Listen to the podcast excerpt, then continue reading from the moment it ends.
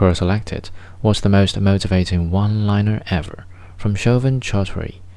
No just means next opportunity.